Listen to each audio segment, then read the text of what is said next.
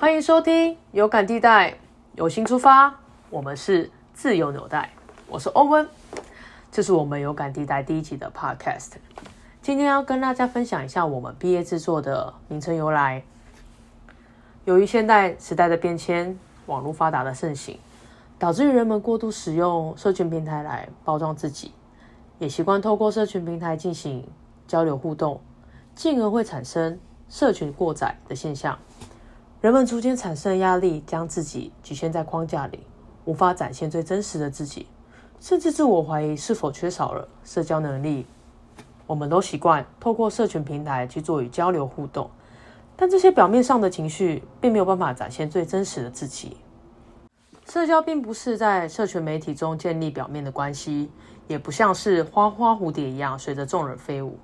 而是必须建立在最真实、极有意义的连结上。并适当的运用社群媒体。我们发现大家都习惯用社群媒体来包装自己，进而产生的距离感，人跟人之间的连接自然就会变淡了。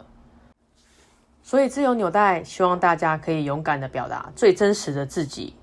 以及自我情感。曾经有一位艺人说过：“因为我们是本质的存在，网络也确实存在，但是网络上的东西不一定存在。”